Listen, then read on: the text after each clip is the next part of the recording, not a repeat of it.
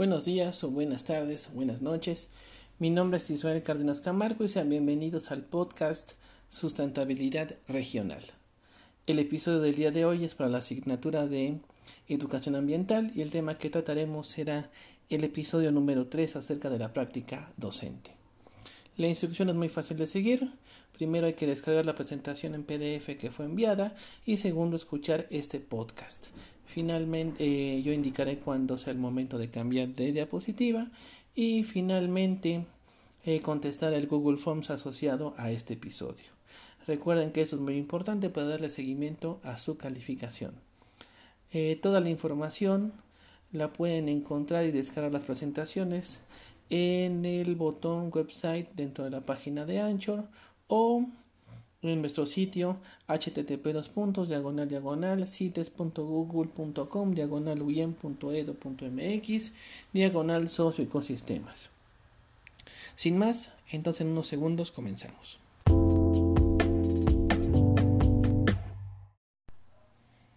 Vamos entonces a continuar con este tema tan extenso y eh, vamos a comenzar a partir de la presentación que ya ha sido enviada de la número 24.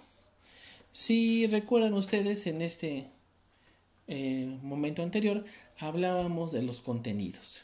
Es decir, esos contenidos decíamos que deben de ser puestos de lo sencillo a lo complejo. No de lo que le gusta a su maestro a lo que no le gusta. ¿no? Y también decíamos como un consejo que deben ser reagendados constantemente. En ese sentido, entonces, si nos ponemos en la diapositiva número 24, eh, estamos frente a un ejemplo de una planeación, si no mal recuerdo, de la asignatura de edafología que yo mismo imparto. Entonces aquí esto es el ejemplo de, eh, de esa planeación y más o menos trataré de explicarlas. En la primera columna dice sesión, simplemente pues son sesiones consecutivas. La primera es la 1, vale la explicación. La segunda es la 2 y así nos vamos hasta las que ya son la 9 y la 10. Hay cosas que ustedes como docentes deben de ir tomando en cuenta para hacer estos calendarios. Por ejemplo, las fechas de examen. Esas ya están aprobadas y validadas en la mayoría de los planteles en fechas establecidas. No puede usted usarlas cuando usted quiera. En algunas circunstancias usted podría aplicar algunas estrategias docentes como exámenes intermedios, cuestionarios a base de exámenes, etc. Pero lo cierto es que usted tendría que respetar que en esa semana se dé la evaluación. ¿Es obligatorio o no hacer examen? Es una pregunta pues hasta filosófica para algunos pedagogos y para algunos maestros. Em, yo creo que no es obligatorio, pero sí es deseable. ¿Cómo mide usted que su estudiante va adquiriendo las competencias adecuadas? Pues si quieren una forma arcaica o no, alguna forma de darnos una idea numérica es el examen. Después entonces aquí colocando las fechas, los temas que se van a ver y las prácticas docentes, es que después vamos a ver más adelante en ese punto. Que eso es realmente lo que nos corresponde en esta circunstancia. Entonces avancemos a la diapositiva número 25. Vamos a abordar entonces el tema de estrategias de aprendizaje y métodos de enseñanza. Desde el título hay cosas muy interesantes, ¿no? Eh, es lo mismo el aprendizaje que la enseñanza. Ah, este, sí, no, se parecen, quién sabe. No, no, no. El aprendizaje lo hace el que estudia, el estudiante, el alumno, la palabra que usábamos el otro día, el novicio. Y la enseñanza la hace el docente, el facilitador, aquella persona a cargo del grupo algunos puntos que tal vez ustedes han escuchado y vale la pena echarle una pensadita. Número uno, dicen algunos maestros, o hemos visto algunas circunstancias. Yo solo me paro al frente del grupo y expongo mi tema, si le entienden bien y si no también. En esa actitud que todos hemos escuchado alguna vez de algún llamado docente, ¿no? O sea, a esas personas les vale, ¿no? Yo me paro al frente, no me importa si me entiendo, si me entienden, si es aburrida, si no es aburrida, si es dinámica mi clase, si le pongo ganas, si no le pongo. No me importa un pepino. Es una actitud, pues tristemente, muy mediocre. ¿no? Es una actitud muy chambista. Número dos, algunos han dicho lo siguiente, a mí me enseñaron así y así les voy a enseñar. Pues no, señor, los tiempos cambian, ¿no? El uso de la tecnología, el uso de los espacios, eh, las circunstancias con las que hoy padecemos, todo cambia. Lo único seguro en esta vida es el cambio y la muerte. Entonces, en ese sentido, pues no debemos quedarnos anquilosados, es decir, ahí a la viejita. Número 3. Dejar tarea no es un método de enseñanza. Eso es una máxima y más en estos tiempos del coronavirus. Algunos han dicho, es que yo estoy este, enseñando a distancia. Sí, como les dejo mucha tarea. No, pues eso es dejar tarea. Eso no es de educar a distancia, ¿no? Dejar tarea solamente es para ciertos procesos, para un proceso de aprendizaje independiente, pero no para un proceso de enseñanza. Eso tiene que tener otras circunstancias. El punto 4, los métodos docentes. De todo como en botica. Ustedes ya no saben qué significa eso, pero era una expresión de la antigüedad que decían las abuelitas, porque antes pues no había en los pueblos y en las ciudades pues muchas negocios, ¿no? Había una tienda que hacía de todo, ¿no? El, entonces las boticas eran como las farmacias de la antigüedad, donde vendían remedios, este sacaban muelas, este le hacía al médico, etcétera, etcétera. De todo como en botica, es decir, como que estaba surtidita la tienda. En ese sentido, el docente debe conocer técnicas, sus ventajas y sus ventajas de cada uno y las metodologías que deben haber pues para sacarle el mayor eh, jugo a cada una de ellas. Voy a poner un ejemplo y ustedes lo podrán ver después con sus propias lecturas. Por ejemplo, eh, hay una metodología que se llama ahí en el punto 5, método de proyectos. Hay que una vez dijo, ah, claro, pues está muy fácil, ¿no? Esa es la que queda bien. ¿Para qué? Ah, pues para vinculación.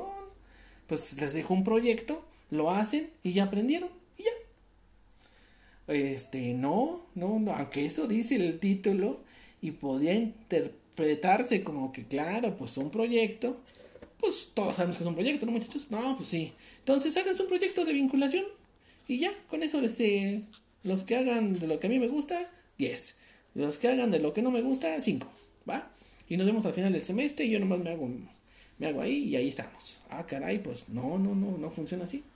El método de proyectos, cuando ustedes lean, que los voy a dejar que lean algunas metodologías de ese estilo, involucra mucho esfuerzo por parte del docente involucra revisiones, involucra cierta cantidad de horas de charla entre el docente y el estudiante, involucra una retroalimentación constante, un ir y venir del proyecto, este, una serie de procesos más de avánzale un poco, me lo regresas, lo corregimos, ¿no?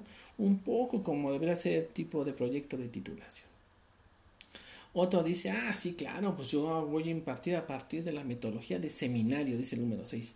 ¿Cómo es? Ah, sí, pues ahí está el tema, son 10 temas, pues hago 10 equipos, cada equipo ah, expone un tema y ya, y ya, con eso este, ya pasaron su materia o yo ya me libré. La máxima es que parece eso, que los maestros se libran del trabajo docente a partir de dejar exponer a sus alumnos este, todo el temario y ya con eso pues ya cumpliste, ¿no? según ellos. Punto 7. Las estrategias de aprendizaje independiente requieren el compromiso del estudiante. ¿A qué me refiero con las aprendizaje independiente? Pues a lo que conocemos comúnmente como tareas. Aunque claro, tarea suena ya como del pasado, ya es una expresión que habla que usted no está leyendo cosas de pedagogía moderna. Se llama estrategias de aprendizaje independiente sin el maestro, a eso refiere. Entonces decía alguien que este, me dio un curso sobre el tema, que si yo no dejo tareas, yo lo que dejo son retos a los estudiantes. ¿Cómo es eso? Sí, mira. Pues una tarea, pues háganse un resumen de la lectura fulana, así nada más. Un reto, pues es un cuestionario de un aprendizaje de, con preguntas más profundas. Una tarea muy fácil es, pues háganse un resumen de la lectura fulana. Y si les dejamos mejor hacer, por ejemplo, una infografía en Canva, bueno, pues ese es un proyecto, es un, es un reto que requiere diseño gráfico, estudio, circunstancias. Claro, en ciertos estudiantes, en otros vamos a hacer una serie de mugres. Pero si usted quiere, se convierte en un reto. El punto, este, ¿cuál vamos? El punto 8. Un poco parecido al anterior, bueno, a dos anteriores. El docente debe conocer las técnicas, sus ventajas y sus desventajas y las metodologías. Usted no puede implementar una metodología de proyectos si antes no se ha leído usted cuáles son los pasos a seguir. Hay muchos materiales de apoyo, dice el punto 9. Es cierto, hay muchos materiales donde le explican a usted paso a paso cómo se hace esta técnica, cómo se hace aquella, que si es buena para los estudiantes de secundaria, de prepa, de ciencias, de historia, de matemáticas. Hay mucho material, es cosa de que usted se ponga a leer. Por eso decíamos que hace ya hace unos podcasts anteriores que eso de ser docente implicaba que usted invirtiera en su propia educación pedagógica. Vamos a hacer aquí una pequeña pausa para continuar en unos segundos.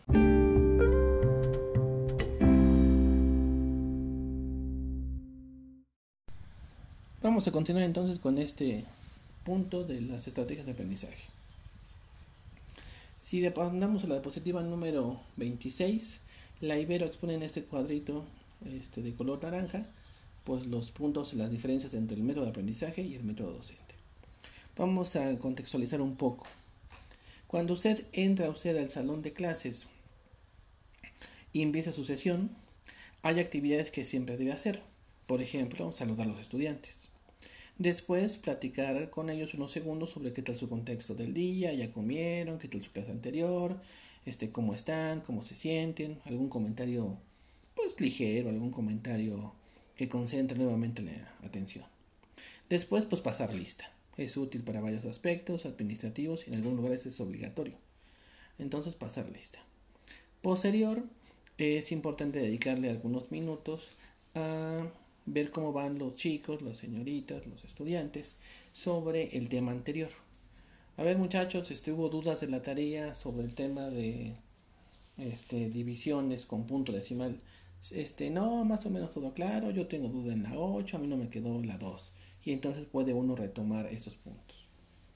Después de eso, pasamos entonces sí al tema que nos involucra, que es la actividad docente del día en particular, de acuerdo a nuestro calendario que hemos ido armando. Entonces ahí uno como docente escoge entre los métodos docentes que ustedes ven ahí.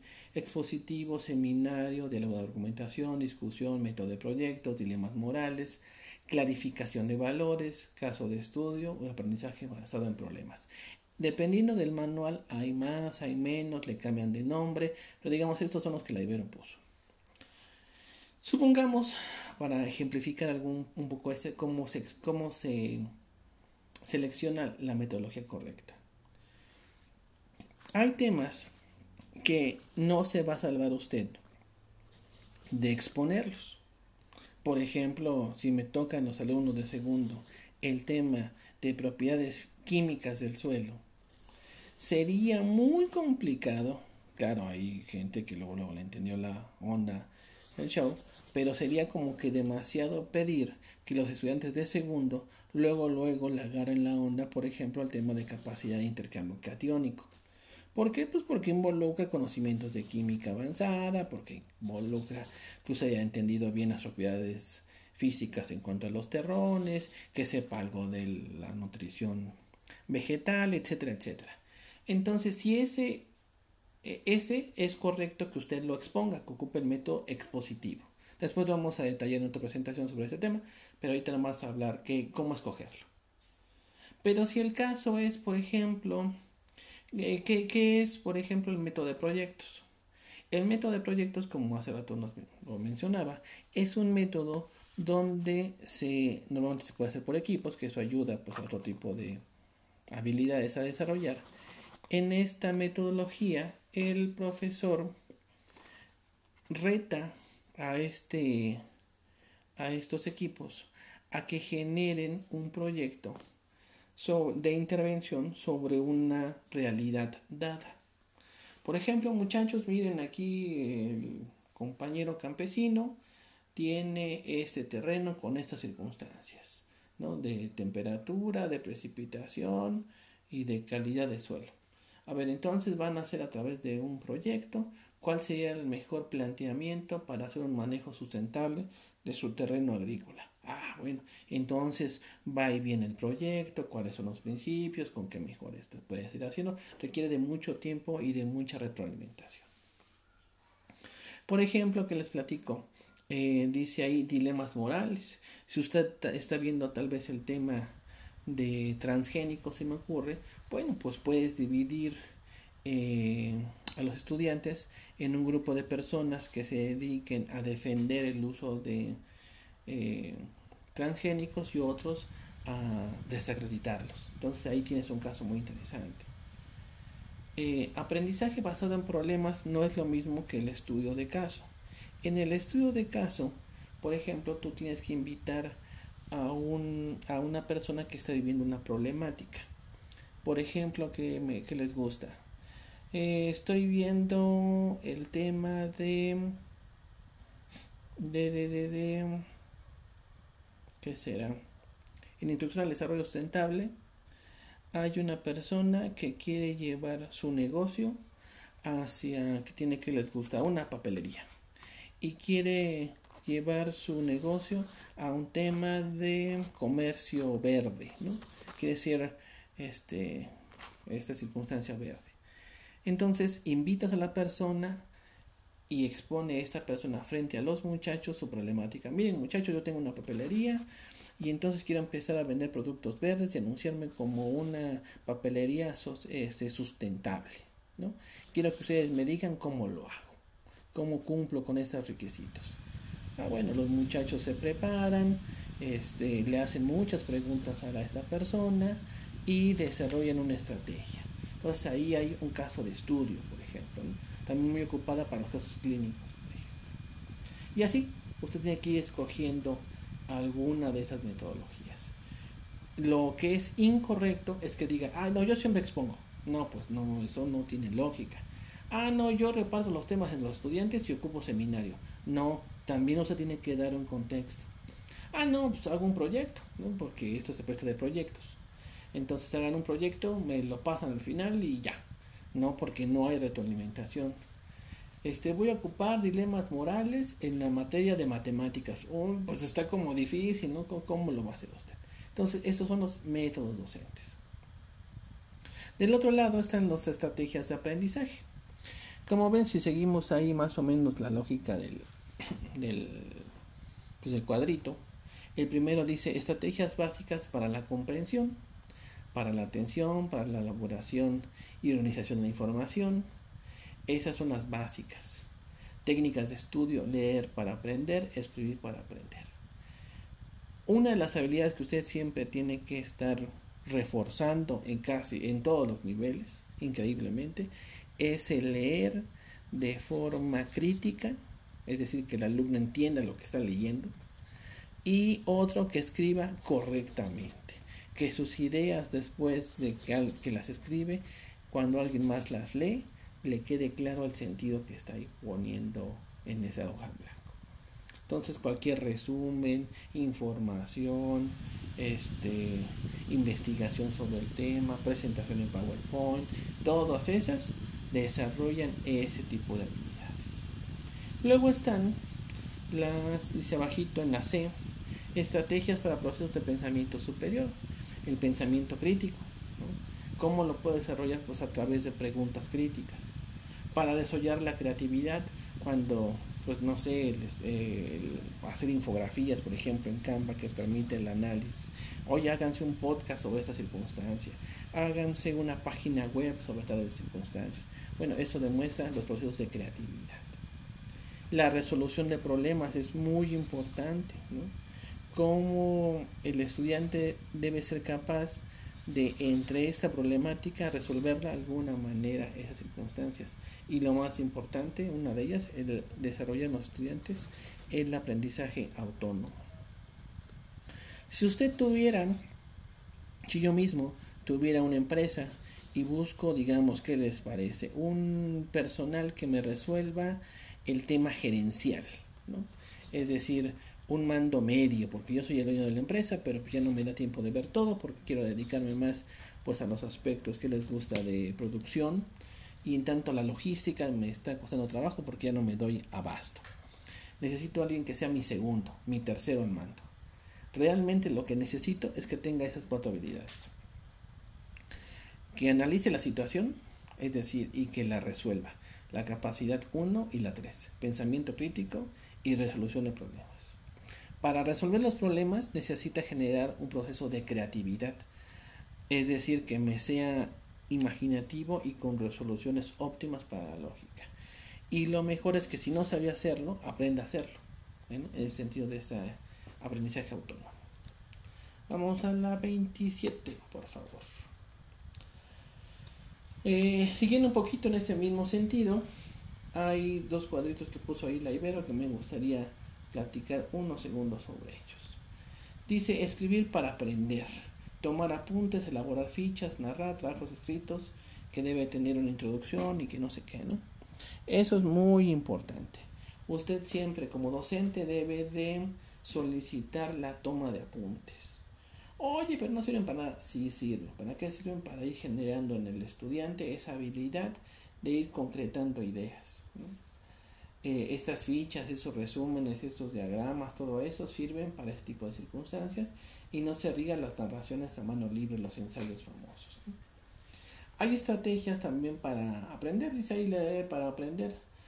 Eh, en ese sentido son técnicas que eh, deberíamos todos aplicar, como es una prelectura, un subrayado, un parafraseo y un resumen. Si no, ¿cómo voy a poder después hacer, por ejemplo, mi trabajo de titulación? Vamos a la número 28. El planteamiento de problemas y resolución de problemas, pues es muy importante para generar ese tipo de habilidades, sobre todo de tipo este, metodológico, ¿no? Eh, por ejemplo, en el sistema de información geográfica, quiero que me hagan un mapa de este estilo. Oiga, ¿y cómo se hace? Pues no sé, averígualo, hagan su, eh, resuélvanlo de alguna forma. Y hay quien lo va a buscar a través del método fulano, del método sultano, con una imagen y después la base de datos. Primero la base de datos, luego aquello. Tiene que haber esa, debes generar en él esa, esa forma creativa, esa forma multidisciplinaria de abordar un trabajo. Eh, la evaluación, su exploración, su planeación, su implementación y revisar y evaluar el proyecto. Entonces, como decíamos, esa es una, una habilidad que uno busca como empresario pues para los mandos medios y altos. Hasta aquí vamos a hacer una pausa y continuamos en unos segundos.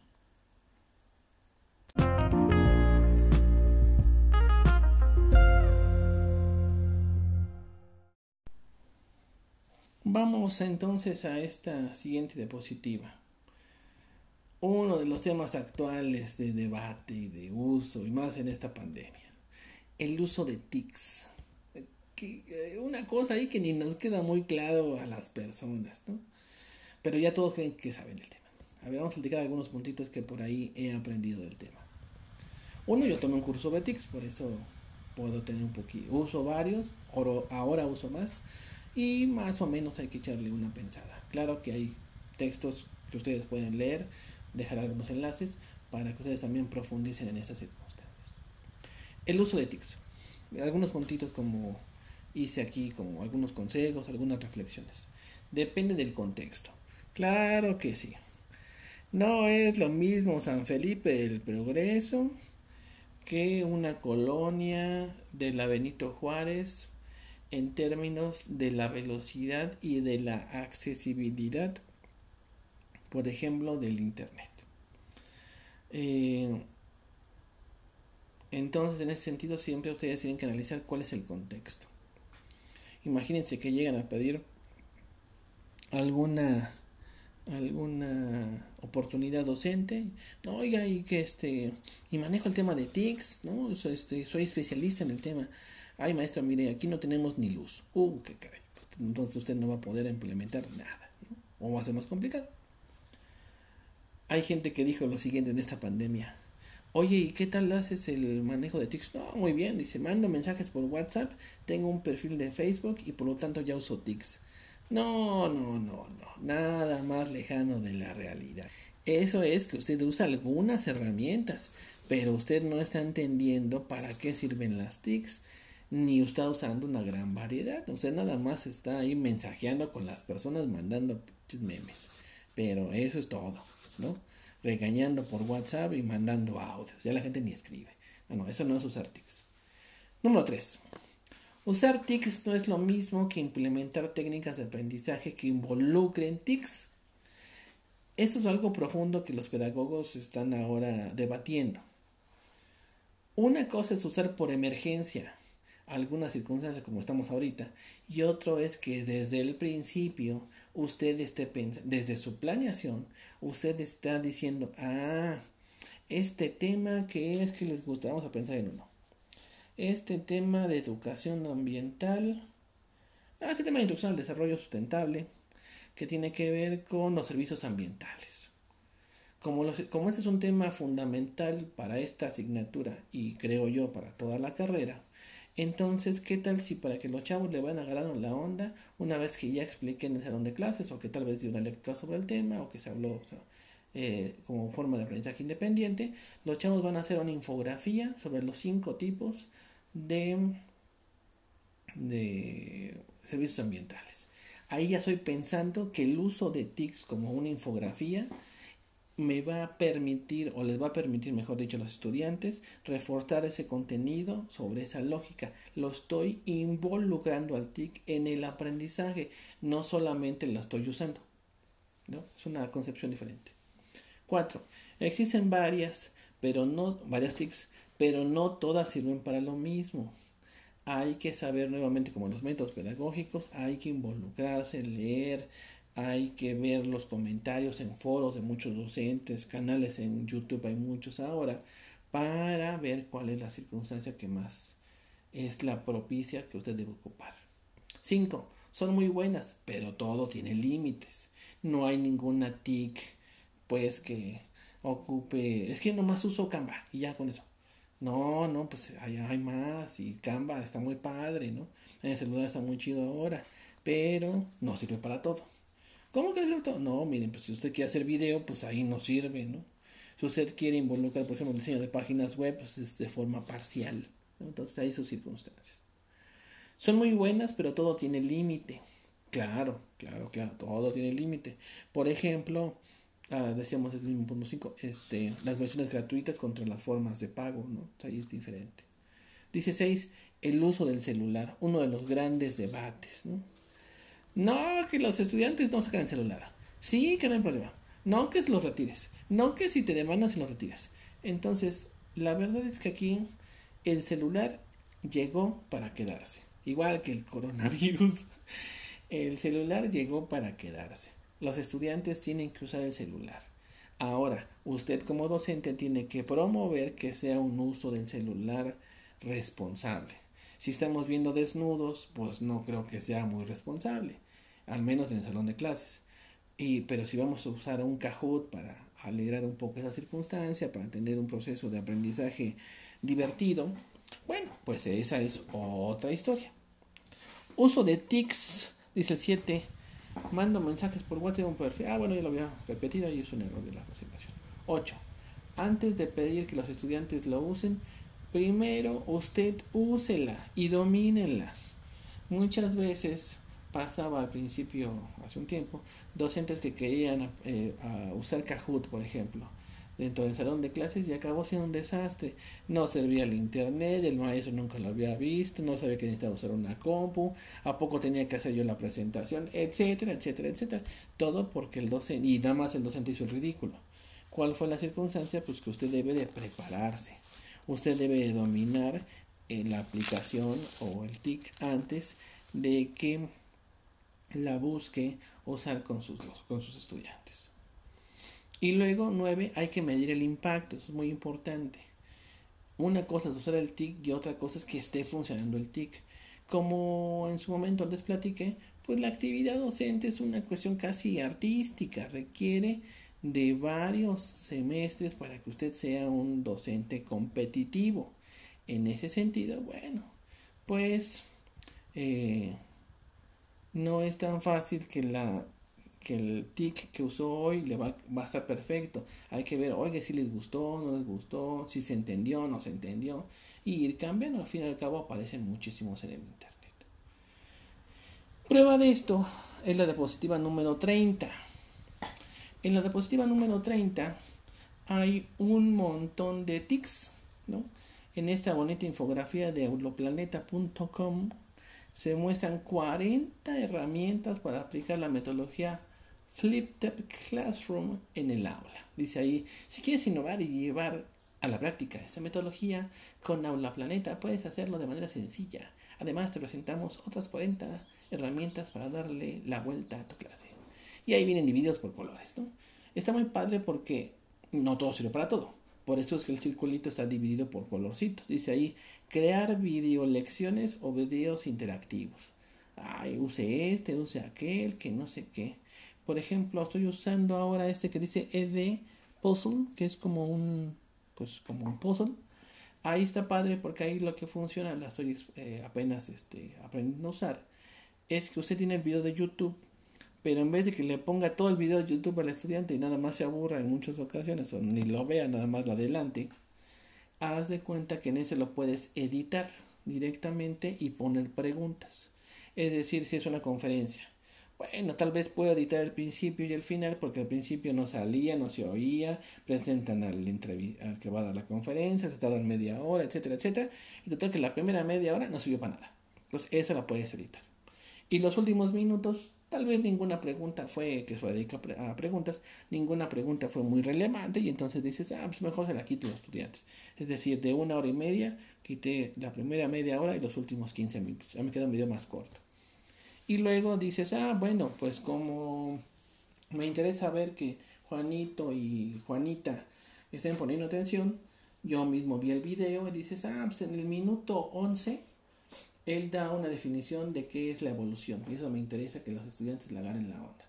Entonces, cuando ocupas esta herramienta, paras el video en el minuto 11, escribes una pregunta y entonces eh, eh, pones la respuesta correcta, de una de tres, ¿no? ¿Qué es la evolución? De acuerdo al autor. Y ahí te pones, este, se dice que es esto, o dice que es aquello, o se dice que es aquello. Y marcas una como verdadera. Y así haces un quiz, un funcionario sobre cada una de estas. Entonces después lo guardas el link, se lo mandas a los estudiantes y entonces en vez de quedar un video de hora y media, queda un video de una hora con cuatro o cinco preguntas intermedias para que el estudiante pueda, tú te puedas dar cuenta que el estudiante lo escuchó todo y se bloquean las funciones de adelantar y retrasar el video si se puede, pues lo quieres volver a escuchar la respuesta, pero no puedes adelantarlo. Desde que lo escuchas hasta que lo terminas lo debes de hacer.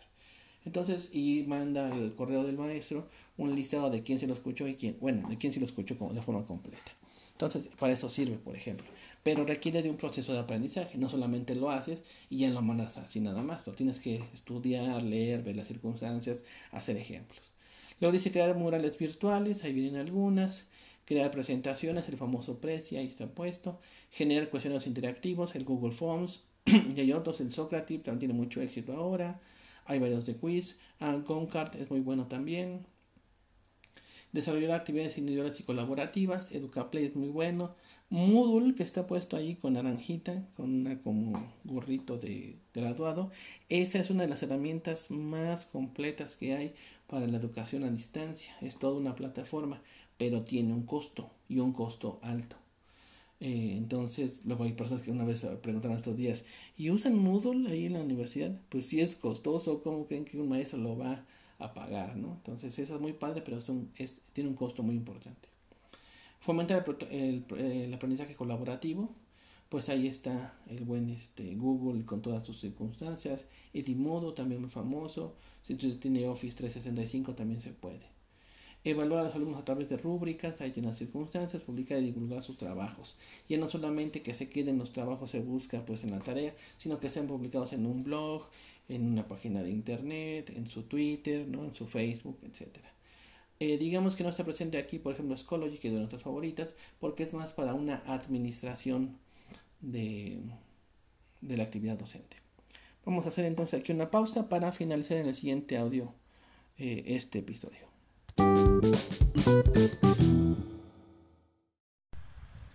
Vamos a continuar entonces con esta última sección de este episodio y vamos en la diapositiva número 31. Vamos a hablar sobre la evaluación. Eh, otro de los temas que son inmensamente tocados en los libros de pedagogía es la evaluación. ¿Qué evaluar? Vamos otra vez a, ver en la diapositiva número 31 una serie de puntos que son de mi interés platicarles. Si todos reprueban o todos sacan 10, si todos reprueban o todos sacan 10, usted no sabe, es un mal docente, pues. O sea, no, no, no está bien. Es que todos reprobaron, son bien burros. Pues no, no, bueno, una vez así, pues, pero me refiero a que es increíble que ningún estudiante de 30 haya pasado, ¿no? Usted es el que no sabe enseñar, ¿no? Es como esa persona que dice, es que todos iban en sentido contrario. No, usted es el que iba en sentido contrario, ¿no? Ahora, si todos sacan 10, pues también es muy sospechoso. Yo, si yo fuera su director y usted reprueba a todos, o todos reprueban con usted, pues está como muy raro. Había que hacer varias mejoras. Pero también usted, si todos sacan 10, pues usted es muy barco. Dos, evalúa sobre los temas analizados, ya sea con el docente o en el aprendizaje independiente. Suena lógico, pero el docente debe evaluar lo que se vio en las sesiones, ya sea de tarea o en clase. Luego hay gente que quiere evaluar temas que nunca se dieron. Eso es increíble. Parece obvio, pero es increíble. 3. Criterios claros de evaluación. Nuevamente, puede haber una reagenda, ¿no? Una, un cambio en los criterios, eso es lógico, pero no puede haber cosas ahí como oscuras en la evaluación, tiene que quedarle claro. Yo le recomiendo como punto 4 asociado a lo anterior, pues una base de datos que nos permita el manejo correcta de la evaluación. Un Excel es la mejor idea, ¿no? Usted, Juanito Pérez, tiene la tarea 1, la 2, la 4, sus calificaciones, esto representa tanto por ciento, su examen es de tanto por ciento, su proyecto fue de tanto trabajo y el laboratorio tanto. Por lo tanto, si sumamos cada una de ellas en su versión ponderada, usted da tanto. Ah, pues ya con eso usted como docente se cubre y al estudiante le queda más claro. Eso sí, este, pues para que quede todo de forma honesta. Todos somos humanos y nos podemos equivocar, pero pues el Excel no se equivoca. Esa es una máxima. 5. Se debería evaluar las competencias, conocimientos, habilidades y valores. Eso es algo cierto, sobre todo en el tema de valores. Este, oiga, es complicado porque eso significaría que Juanito, Pepita, sacó 10 en su examen. Ah, muy bien. Sacó 10 en la parte del laboratorio. Perfecto pero en su calificación final sacó 9. ¿Cómo? Sí, porque pues tuvo una mala circunstancia en valores. No ayudó a sus compañeros, fue grosero con ellos, dijo unos insultos, llegó tarde a clase, entregó, este, llegó a clase. Pues eso habla de esos valores. 6. Sé paciente con los estudiantes y su evaluación. Hay que dar a estudiantes la mayor cantidad de información sobre su evaluación si tiene dudas, hacérselas aclarar, como hemos hecho algunas veces ustedes y yo mismo, ¿no? De forma independiente. Usted sacó tanto, tanto, tanto, tiene alguna duda, alguna pregunta, lo podemos corregir. Ahí está el Schoology, no circunstancias de duda. Ahora con el Schoology es la perspectiva muy, muy buena de que lo que se entregó queda subido a la plataforma, lo que no, pues no. En aquellos otros años cuando entregaban trabajos por escritos en una hojita, pues quedaba siempre la duda de si lo entregó o no, quién sabe, ¿no? Punto 7. Dar retroalimentación grupal y de forma personal. Eso es un punto fundamental de la evaluación. Saqué 8. Bueno, sí, pero ¿por qué saqué 8? ¿En qué fallé? ¿Cómo puedo mejorarlo? A veces, tristemente, el tiempo nos gana y no alcanza el tiempo para esas circunstancias, pero debería ser un punto fundamental de la evaluación. Punto 8. Ser flexible y tener sentido común. Eh, hoy más que nunca, ¿no? En la situación que vivimos, ni modo que te pongas payaso demasiado exigente, es decir, no, este, la fecha de la hora de entrega son las 11. A las 11.01 usted no puede entregarlo, sea que sí. Pues no, pues si el internet ya es chafón, si este apenas se le ocurrió, etcétera, etcétera, debe ser uno flexible hasta cierto punto. Eh, 9. Tener evidencia de la evaluación. Eso es muy importante. Los exámenes se los debe de quedar usted para poder tener una evidencia de por qué Juanito Pepito sacó 7 o 6 o 5 o 2. Y finalmente ya tenemos que ir cayendo en las circunstancias de eh, dar una firma de conformidad a nuestros estudiantes donde, ellos aclaran que pues, fueron informados de su calificación. En la diapositiva ya vamos a ir acabando, en las últimas diapositivas, pues algunos esquemitas que la Ibero fue haciendo en estos sentidos. Solamente me gustaría aclarar algunos puntos que me parecieron interesantes. En la diapositiva 32 viene un cuadrito que dice aprendizaje de calidad. Dice ahí, seguimos los cuadrillos, dice evaluación de objetivos del aprendizaje, estrategias de aprendizaje y métodos docentes, los objetivos del aprendizaje, en ese sentido como continuo, ¿no? Es decir, usted debe de evaluar lo que el curso tenía como objetivo. ¿no? Esa es la lógica, los objetivos específicos. Si se cumplió o no con la adquisición de esas habilidades. Esas son las preguntas filosóficas de este show, ¿no? Eh, ¿Con qué instrumentos? Con exámenes, proyectos, ensayos, reportes de lectores, lo vamos a ver un poquito más adelante cuándo evaluar, ¿no? Hay unos reglamentos ¿no? que se deben de hacer para qué, para comprobar el aprendizaje de los estudiantes. Entonces son algunos puntos ahí como interesantillos. En la 33, en la posición número 33, dice el cuadrito, evaluación de aprendizaje desde el enfoque de competencias, ¿no? Es decir, usted adquirió o no la competencia. Los trabajos le permitieron reforzar la adquisición de la competencia o no. Dice ahí conocimientos conceptuales.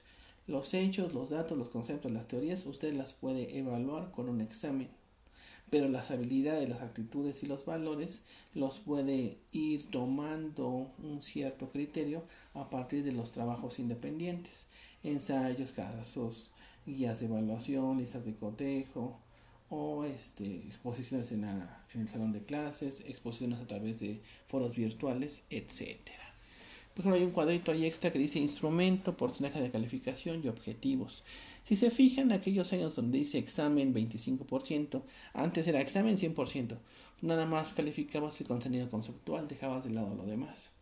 Pero ahora en una evaluación muy integral, muy holística, si me permiten esa expresión, pues hay el proyecto A, el proyecto B, que tiene que ver con el contexto social, la propuesta educativa, la resolución de casos, otras actividades, el diario, y ahí está como muy repartido. Lo interesante de ese cuadrito es que ahí pone los objetivos que se plantean en, la, en esta asignatura, desde el objetivo 1, según yo, hasta el 8. Pero ahí queda claro que el 1 lo evaluó con el examen que el 2 también, que el 3 con el proyecto A, pero también con la resolución de casos y así cada uno de ellos. Es un cuadrito muy interesante. Para ir cerrando esta charla, en la diapositiva número 34 dice cuáles son los instrumentos de evaluación que el Tecnológico de Monterrey, escuela famoso por ser muy cara y también buena y exigente con sus estudiantes, eh, menciona que son recomendables. Dice ahí organizadores gráficos, recursos que permiten a los alumnos expresar y representar sus conocimientos sobre conceptos, las relaciones existentes entre ellos, cuadros sinépticos, eh, cuadros sinópticos, mapas conceptuales y redes semánticas. Muy interesantes, son sugeridos muy, muy, muy útiles. Uno de los más difíciles, ensayos. Textos donde se exponen y argumentan ideas respecto a un tema específico. Muy difícil porque a los estudiantes les cuesta mucho trabajo en muchas circunstancias escribir bien pero es el resultado de no leer. Escribir bien es el resultado de leer mucho. Para escribir bien hay que leer. Bitácoras de observación, aquellos que se ocupan para esa metodología también son muy importantes, muy sugeridos. Reportes de investigación. Investigar es muy importante hoy por hoy en la formación de los estudiantes. Y ahora los famosos portafolios de evidencias que es pues la, el trabajo diario ¿no? que se va dejando los estudiantes. Con esto prácticamente finalizamos. Nuevamente, si leemos aquel decálogo que ya hace varios minutos platicamos de ellos, pues ya tiene como más sentido, ¿no? Es una habilidad, el dos, este, saber del tema no es lo mismo que transmitir el tema, llevar, este, ser un, un docente competente requiere tiempo y esfuerzo. el docente no lo sabe todo, ya tiene más sentido, ¿no? Ser un líder y un ejemplo representa esa circunstancia, ¿no? ¿Cómo voy a pedir yo a los estudiantes excelencia en sus trabajos si yo no soy excelente presentando?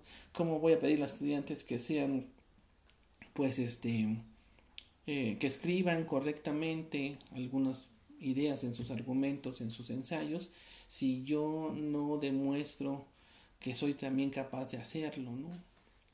Hay que estar abierto al cambio, ¿no? Las TICs nos lo demuestran, ¿no? Eh, solamente yo expongo en clase, pues eso es un pensamiento del, del pasado, ¿no?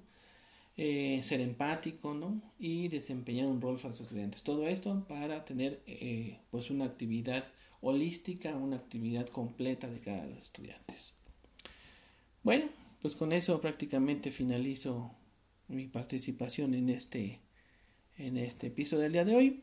No me queda más, más que mandarles un saludo y nos vemos en la siguiente.